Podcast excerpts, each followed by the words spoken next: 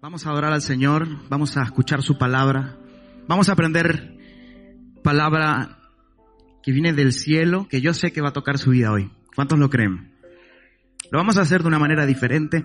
Le he pedido a los chicos que pongan una musiquita de estas bonitas, como para entrar más de lleno en la palabra. Solemos soñar y cuando soñamos lo que sucede es que volamos alto. Cuando soñamos es que llegamos más lejos. Cuando soñamos tenemos el coche que queremos. Cuando soñamos tenemos la casa que queremos. Cuando soñamos somos indestructibles. Cuando soñamos somos inquebrantables.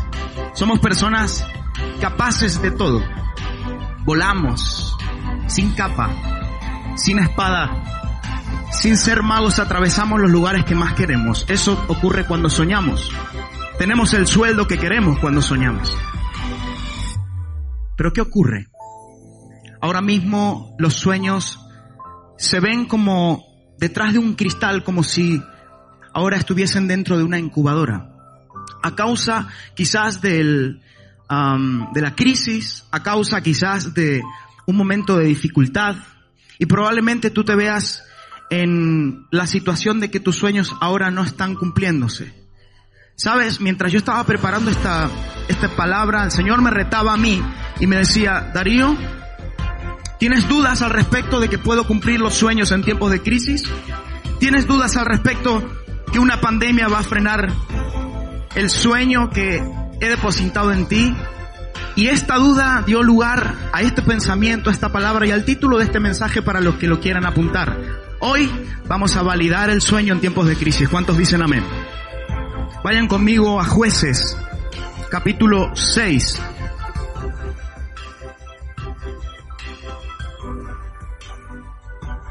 Y vamos a leer del 1 al 14. Dice así la palabra del Señor.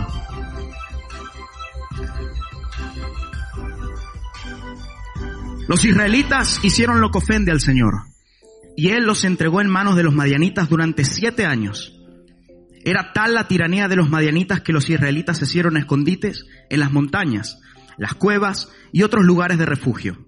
Siempre que los israelitas sembraban, los madianitas, los amalecitas y otros pueblos del oriente venían y los atacaban. Acampaban y arruinaban las cosechas por todo el territorio, hasta la región de Gaza. No dejaban en Israel nada con vida, ni ovejas, ni bueyes, ni asnos Llegaban con su ganado y con sus carpas como plaga de langostas. Tanto ellos como sus camellos eran incontables e invadían el país para devastarlo. Era tal la miseria de los israelitas por causa de los madianitas que clamaron al Señor pidiendo ayuda. Cuando los israelitas clamaron al Señor a causa de los madianitas, el Señor les envió un profeta que dijo, así dice el Señor, Dios de Israel, yo los saqué de Egipto, tierra de esclavitud, y los libré de su poder. También los libré del poder de todos sus opresores, a quienes expulsé de la presencia de ustedes para entregarles su tierra. Les dije, yo soy el Señor su Dios. No adoren a los dioses de los amorreos en cuya tierra viven, pero ustedes no me obedecieron. El ángel del Señor vino y se sentó bajo la encina que estaba en la ofra, la cual pertenecía a Joás, del clan de Abieser. Su hijo Gedeón estaba trillando trigo en un lagar para protegerlo de los madianitas. Cuando el ángel del Señor se les apareció a Gedeón, le dijo, el Señor está contigo, guerrero valiente. Pero Señor, replicó Gedeón, si el Señor está con nosotros, ¿cómo es que nos sucede todo esto? ¿Dónde están todas las maravillas que nos contaban nuestros padres cuando decían, el Señor nos sacó de Egipto?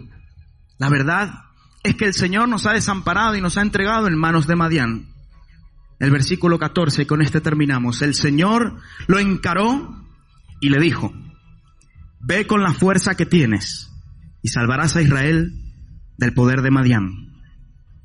Yo soy quien te envía. ¿Cuántos pueden dar un fuerte aplauso a su palabra?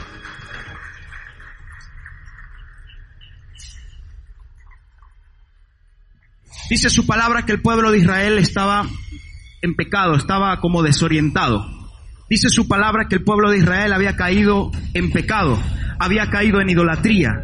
Dice la palabra que el pueblo de Israel está ahora mismo en religiosidad y que por ende todo este tipo de cosas hacían que los sueños no se cumplían. Así que de ahí rescato que en la palabra de Dios podemos ver que los, los sueños sí se cumplen cuando dejamos el pecado a un lado. Yo no sé cuál es tu pecado. Probablemente tú puedas decir, yo no estoy siendo un idólatra, yo no tengo ídolos, no lo sé, pero probablemente puedas pensar o Mm, entender que tu familia puede llegar a ser el ídolo. Puede ser tu esposo, tu esposa, tus hijos. Probablemente pones a tu familia en el lugar que le corresponde a Dios. No sé, quizás un trabajo, quizás un negocio, ese negocio que tantas horas te está quitando probablemente esté ocupando el primer lugar. Yo no sé cuál es tu pecado. Pero amigos, me gustaría que hoy seas sincero contigo mismo, porque Dios quiere hablarte y la primera razón por la cual no se cumplen los sueños es cuando hay pecado. ¿Cuántos dicen amén? ¿Cuántos están entendiendo su palabra? Dejar de pecar es sentirse libre y es comenzar a ver la verdadera mano de Dios obrando en favor de nosotros. Amén. Dice su palabra que hicieron lo que ofendía al Señor. Yo no sé qué es lo que estás haciendo. Yo no sé si hay ofensa, si hay quizás algo en tu interior que probablemente no lo hagas a propósito. Te salga inconsciente, no lo sé. Pero tienes que indagar en el fondo de tu corazón. Yo vengo a decirte que los sueños sí se cumplen en el Señor, sea el tiempo que sea, sea la crisis que sea. Tengas mm, pandemia, tengas enfermedad, tengas el virus, tengas lo que sea, los sueños en Dios se cumplen. Amén. Ahora, el versículo 2 dice que era tal la tiranía de los madianitas que los tenía, a todo el mundo los tenía locos, los tenían escondidos en cuevas. Tenía a todo el pueblo de Israel, los, tendían, los tenían escondidos. ¿Sabes? Antes de entrar un poco más en, el tema, quiero contarles acerca de los madianitas. Los madianitas eran personas, eran de la tribu de Madián, Madián era el cuarto hijo de Abraham. Un pueblo que creó Dios, un pueblo que Dios destinó a modelar al pueblo de Israel. Es un pueblo que existía para tenerlos ahí, en luchas, en, circunstancias difíciles, para que ellos puedan atravesarlas una y otra vez y que Dios pueda glorificarse. Sabes, necesitas identificar quién es Madian en tu vida. Necesitas identificar quién es un Madianita. Sabes, un Madianita era una persona eh, envidiosa. Un Madianita era una persona que vivía en el desierto. Una persona que era nómada, que no tenía un lugar estable. Sabes, cuando una persona vive en el desierto, lo único que ve es arena. No ve más allá. Un madianita no tiene capacidad de visión. Un madianita no tiene capacidad de ir más allá. Porque solamente sus ojos están viendo lo que está viendo. Nada. Probablemente ahora te estés dando cuenta, Señor, yo no me he dado cuenta de todo lo que has hecho conmigo. Yo no he visto más allá. Yo no he visto la iglesia que tengo. Yo no he visto los pastores que tengo. No me he dado cuenta del líder que tengo. Sabes, puede ser que tú te conviertas en un madianita sin querer. Los sueños se cumplen sin madian. ¿Cuántos dicen amén? ¿Cuántos dicen amén? ¿Sabe qué sucede? que los madianitas se le decían que eran los moradores del desierto, porque los madianitas vivían en el desierto. Hay gente como tú y como yo que puede atravesar un momento duro, un momento de dificultad, un momento de crisis, un, un desierto profundo, espiritual, material, físico. Puede ser que estés pasando un momento de crisis, un desierto. Pero sabes qué? Hay gente que pasa por el desierto, pero hay otros que viven en el desierto. Esos son los madianitas. Entonces sería bueno que hoy identifique si hay un madianita. Puede ser que un madianita sea alguien, un amigo, un noviazgo, o un jefe, una relación. Aquel que te está envidiando, aquel que te está robando los sueños. Un madianita era robador de sueños. Cada vez que el pueblo de Dios trabajaba, cada vez que el pueblo de Dios sembraba, cada vez que el pueblo de Dios iba a, hacer sus labores y sus quehaceres, los, los madianitas venían, ra, arrasaban con todo. ¿Y dónde estaba el pueblo de Dios? ¿Dónde estaba el pueblo de Israel? Escondido en cuevas. ¿Saben por qué? Porque Satanás quiere verte escondido en cuevas, en cuevas, porque él ve el potencial que hay en ti. Él ve lo peligroso que puede ser. Y para él es más importante que estés escondido que que estés fuera de la cueva. ¿Cuántos dicen amén y están entendiendo su palabra? Yo quiero que hoy te levantes en fe. Yo quiero que hoy te levantes en fe y que comiences a creer que en su palabra sí podemos creer, en su palabra sí que hay esperanza y los sueños se cumplen, aunque sea tiempos de crisis.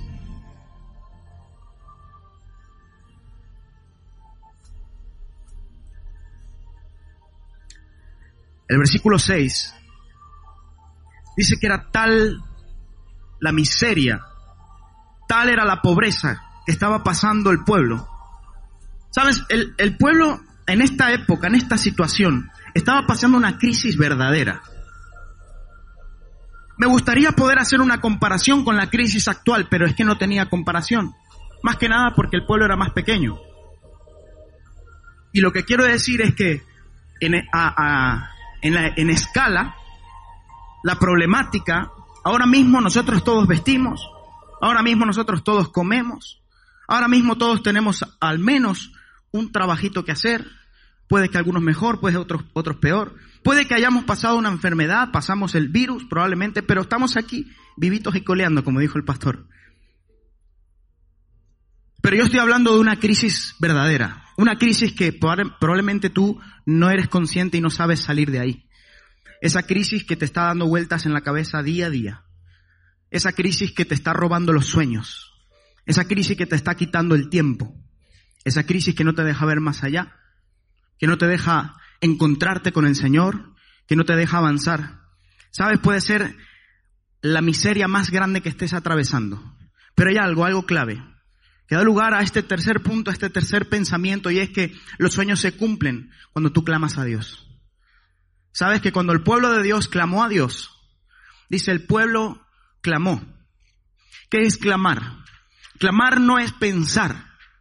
Clamar no es decir. Clamar es gritar a los cielos. Clamar es levantar la cabeza. Cuando tú levantas la cabeza, lo que sucede es que estás mirando hacia arriba. Cuando uno grita, no grita hacia abajo, grita hacia arriba. Porque cuando uno está clamando, necesita darse cuenta de cuál es su situación. Cuando tú clamas, le muestras al Señor, Señor, esta es mi situación. Esto es lo que estoy eh, pasando, esto es lo que estoy atravesando, esto es lo que estoy viviendo. Cuando tú atraviesas por esta situación y verdaderamente clamas al Señor, el Señor responde. Así dice su, palabra, clama a mí y yo qué? Y te enseñaré lo que no conoces. ¿Cuántas veces hemos escuchado esta palabra y nos entró quizás por un oído, nos salió por el otro? Pero el Señor hoy está aquí para decirte los sueños se cumplen clamando. ¿Sabes? El clamor del pueblo dio la respuesta que ellos estaban eh, esperando, que era que se levantó una persona. ¿Saben? Esa persona también vivía dentro de ese pueblo oprimido. Esa persona también estaba probablemente escondida. De hecho, esa persona estaba trabajando y guardando su, su trigo y escondiéndolo también de la misma manera. Solo que hay una persona, solo que hay una persona que tiene cualidades como tú y como yo, a la que Dios llama y le da voz y le da palabra y lo levanta en medio de una crisis. Y lo levanta de la manera más impresionante que nosotros podamos creer. Levanta una persona que se llama Gedeón. Gedeón, ¿saben qué significa? Significa el que humilla. Cuando el Señor te levanta, cuando el Señor te busca, sabe que tienes capacidades. Cuando el Señor está hablando a tu corazón una y otra vez, te está diciendo tienes que ir, tienes que hacer discípulos, tienes que ir a las misiones, es porque Él te ha dado ya un nombre. Es porque Él te ha dado capacidades. ¿Sabes? Le puso el que humilla. ¿Sabes cómo lo llama la Biblia? El guerrero valiente. ¿Cuántos son guerreros valientes? ¿De verdad? ¿Así son los valientes? ¿Cuántos son guerreros valientes? ¿Cuántos son guerreros valientes? Amén, pero con fuerza porque yo soy guerrero valiente. Amén, amén. Hermano, hay que, se trata de creer la palabra. Si usted no cree la palabra, como dicen por ahí, apaga y vámonos.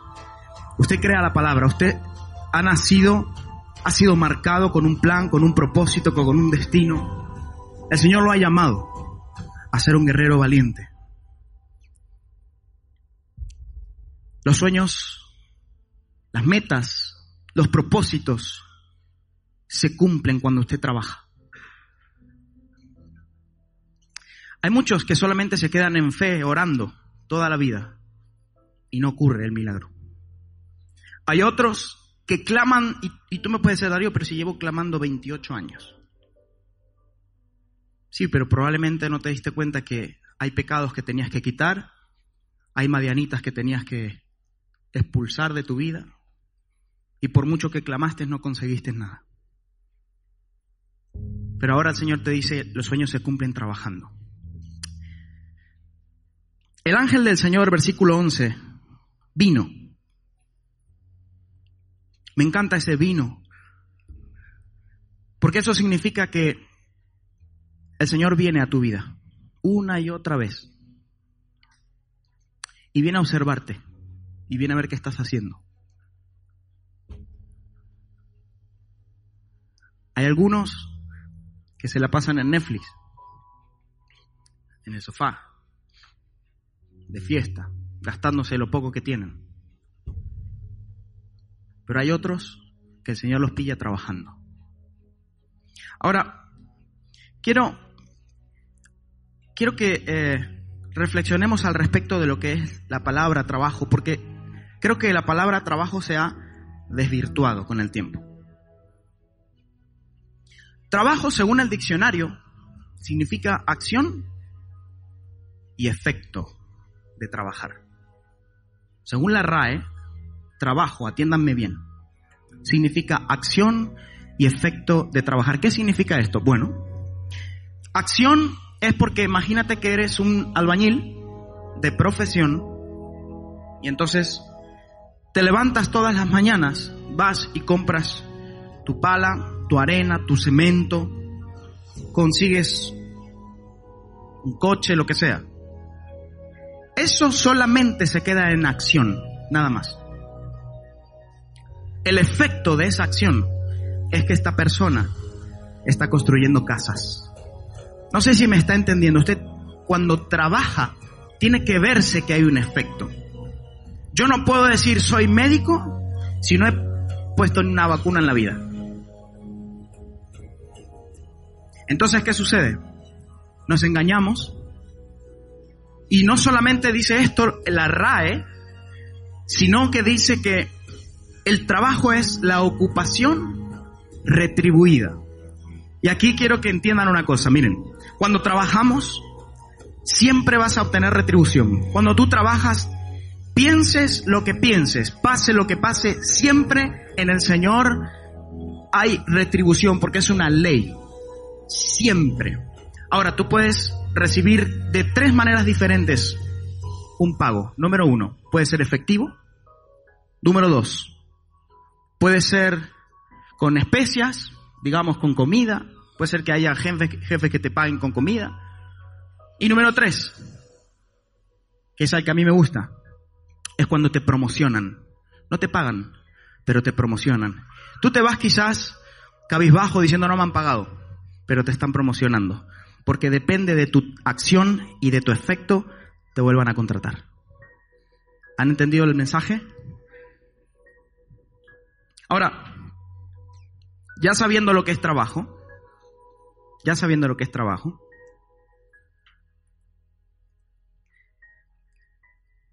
¿por qué muchas veces entramos en dudas? ¿Por qué muchas veces tocamos puertas y a la primera de cambio decimos, no, es que ya fui dos veces? No, es que me toca buscar un trabajo. No, es que ya fui, ya fui a tres lugares y los tres me dijeron que no. Cuando nos toca buscar un piso, no, que, que buscar un piso, no, que ya busqué dos pisos. No, que tres, no, que... Cuando nos toca, no sé, echa la imaginación. Y caemos en esa, en ese mundo de victimismo. Es otra de las razones por el cual los sueños quizás no se cumplen. Necesitamos salir de ahí y mostrarle al Señor que verdaderamente nuestro trabajo tiene acción y tiene efecto. ¿Sabes? Aquí hay algo importante. ¿Qué gracia tenía que Gedeón esté trabajando sabiendo que los madianitas venían a destruir todo y a robarle todo? Ponte a pensar. ¿Qué gracia tenía que una persona... A ver, si, si, si tú sabes que te van a venir a robar todo, que te van a venir a quitar todo, si tú sabes que lo que estás haciendo supuestamente no va a tener sentido. ¿Por qué estaba trabajando Gedeón? Porque ahí, amigos, está la verdadera razón de que cuando venga el ángel te vea que estás haciendo algo. Que te vea que estás haciendo algo. Los sueños no se cumplen cuando no trabajamos. Por eso hay que trabajar. Amén. Puede que te surjan dudas. Puede que probablemente no encuentres la respuesta ahora mismo. Estás así luchando en tu interior. ¿Qué me quiere decir? lo entiendo, pero no. Puede que seas dudoso, puede ser, mire, el mismo Gedeón, el que humilla al guerrero valiente, tuvo dudas. Dice la palabra, en el versículo 13, léalo conmigo. Pero Señor, y Gedeón le respondió, ah, Señor mío. ¿A quién le está hablando?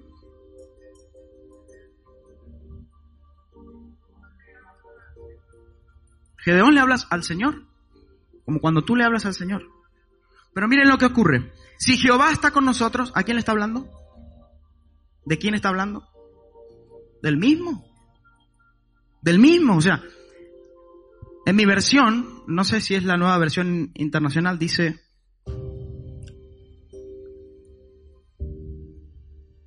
dice, pero Señor, replicó Gedeón, si el Señor está con nosotros, ¿cómo es que nos sucede todo esto? ¿Sabes? Si es cierto, el Señor nos puso un nombre. Si es cierto, el Señor nos marcó, nos dio destino. Pero muchas veces también nos parecemos en esto. Replicamos, porque nos ponemos en una posición de víctimas. Los sueños no se cumplen cuando hay victimismo. Cuando nos ponemos en esa situación de, pero Señor, si yo, ¿por qué pasé por esto? ¿Por qué, Señor? ¿Por qué? ¿Por qué tengo que pasar por todo esto? Sabes, puedes que te entren las dudas. Es casi normal. El Señor quiere trabajar tu corazón, quiere cambiar tu situación, quiere mejorar tu economía, quiere que consigas tus sueños, todo lo que hemos dicho al principio. Quiere que vueles lejos, quiere que llegues lejos, quiere que conquistes naciones, que no se quede en una mera ilusión. ¿Alguien está atrapando esta palabra hoy? ¿Alguien está atrapando esta palabra de verdad?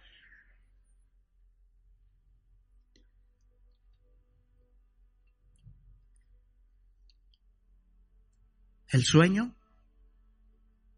no solamente se cumple trabajando, clamando, identificando a nuestros madianitas, sino que el sueño se cumple con fuerza y con convicción. El versículo 14 dice, el Señor lo encaró. ¿A cuánto le gusta que el Señor le encare?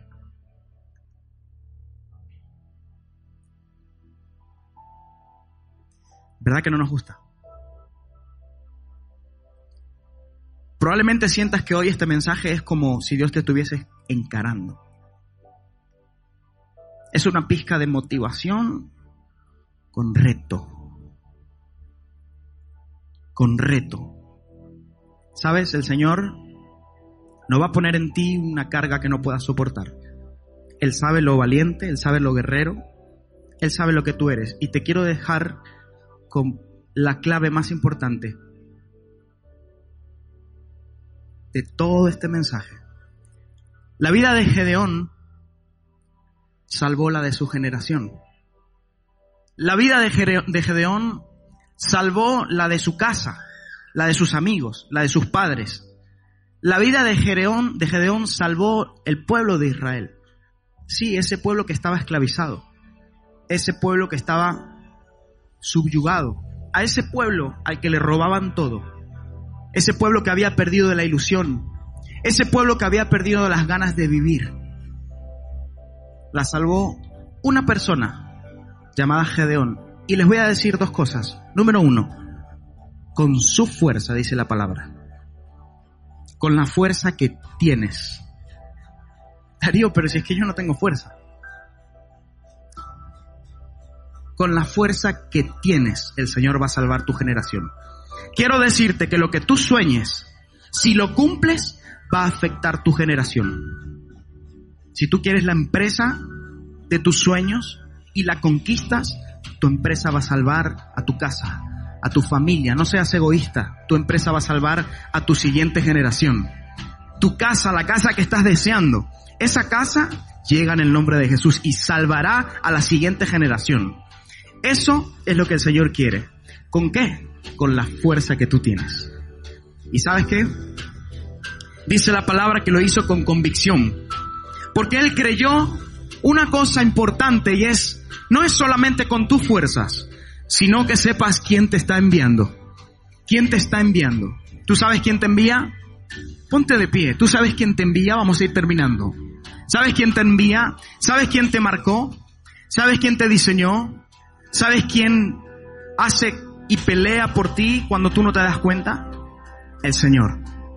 Con la poca fuerza, con la poca fuerza que tú tengas, el Señor va a cambiar la situación. ¿Sabes?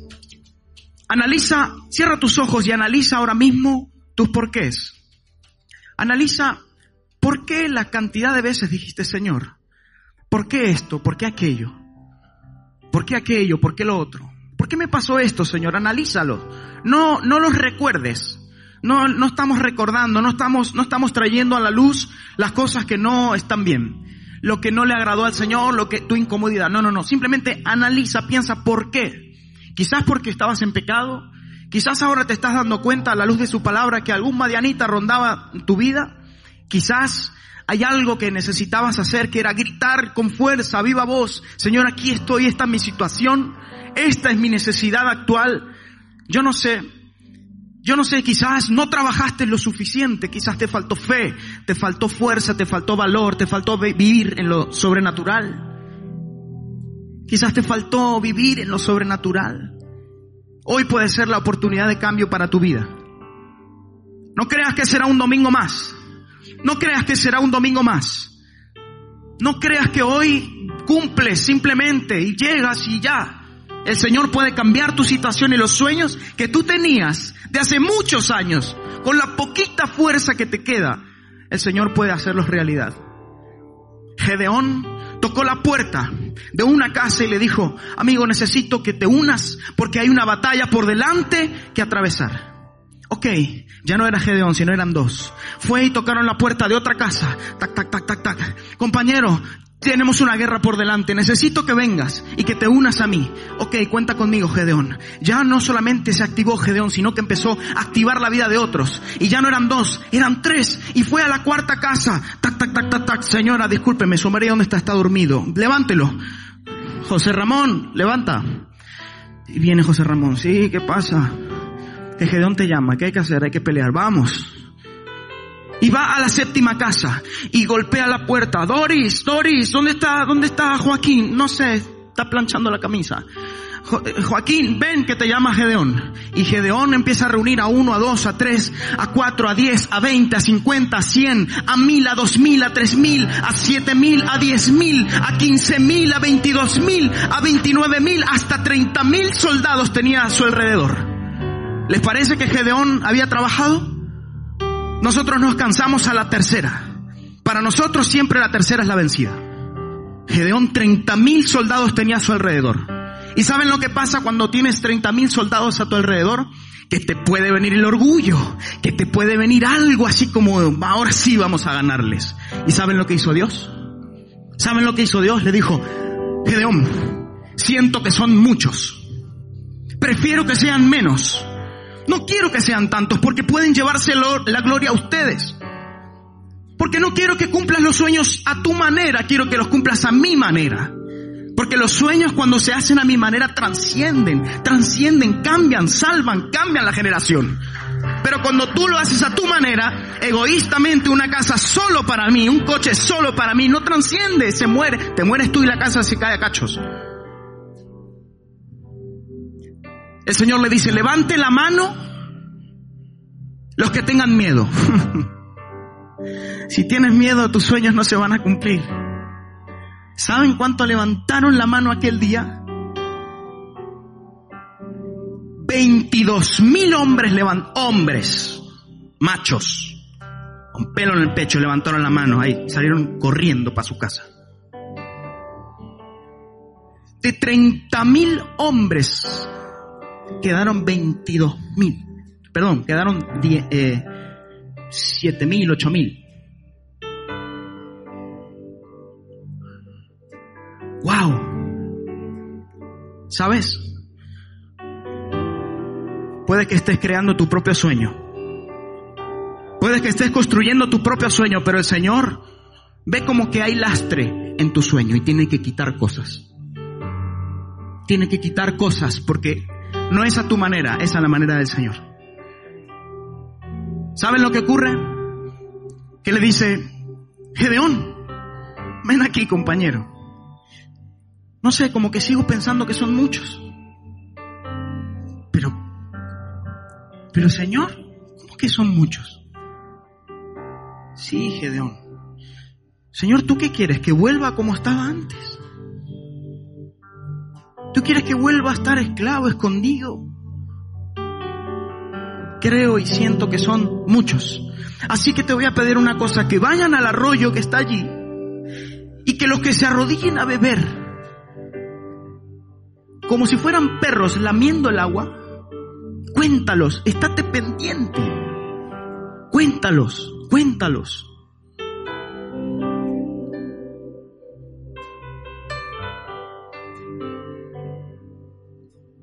De ahí salieron 300. Wow. Iglesia, solo quiero que se queden con algo importante. De 30 mil hombres, de 30 mil hombres, solo usó 300. ¿Saben cuánto es el porcentaje? El 1%. El 1% de tu capacidad necesita Dios para construir el sueño que necesitas. El 1% para construir. El 1, nada más. Y a veces tenemos rayadas mentales. No, que tengo que tal, que tengo que acá, que no sé qué, que nada con un 1%. Solamente necesitas acción, necesitas fe, necesitas despojarte de los madianes, necesitas trabajar, necesitas construir tu sueño. Levanta tus manos. Dile, Señor, necesito construir mi sueño. Necesito construir mi sueño. Saben, necesito que digas más fuerte, que clames, necesito construir mi sueño hoy. Y me levanto en el nombre de Jesús porque tú me has dado nombre de valiente, de guerrero valiente. En el nombre de Jesús, Señor hoy se cumplen todos los sueños, papá, y que estos próximos días podamos contarlos. Así como Gedeón contó 300 sueños, que podamos contar nosotros cada uno de los sueños, Señor. En el nombre de Jesús, en el nombre poderoso de Jesús, te honramos, te bendecimos, Señor, y agarramos esta palabra. Agarramos esta palabra. En el nombre de Jesús. En el nombre de Jesús.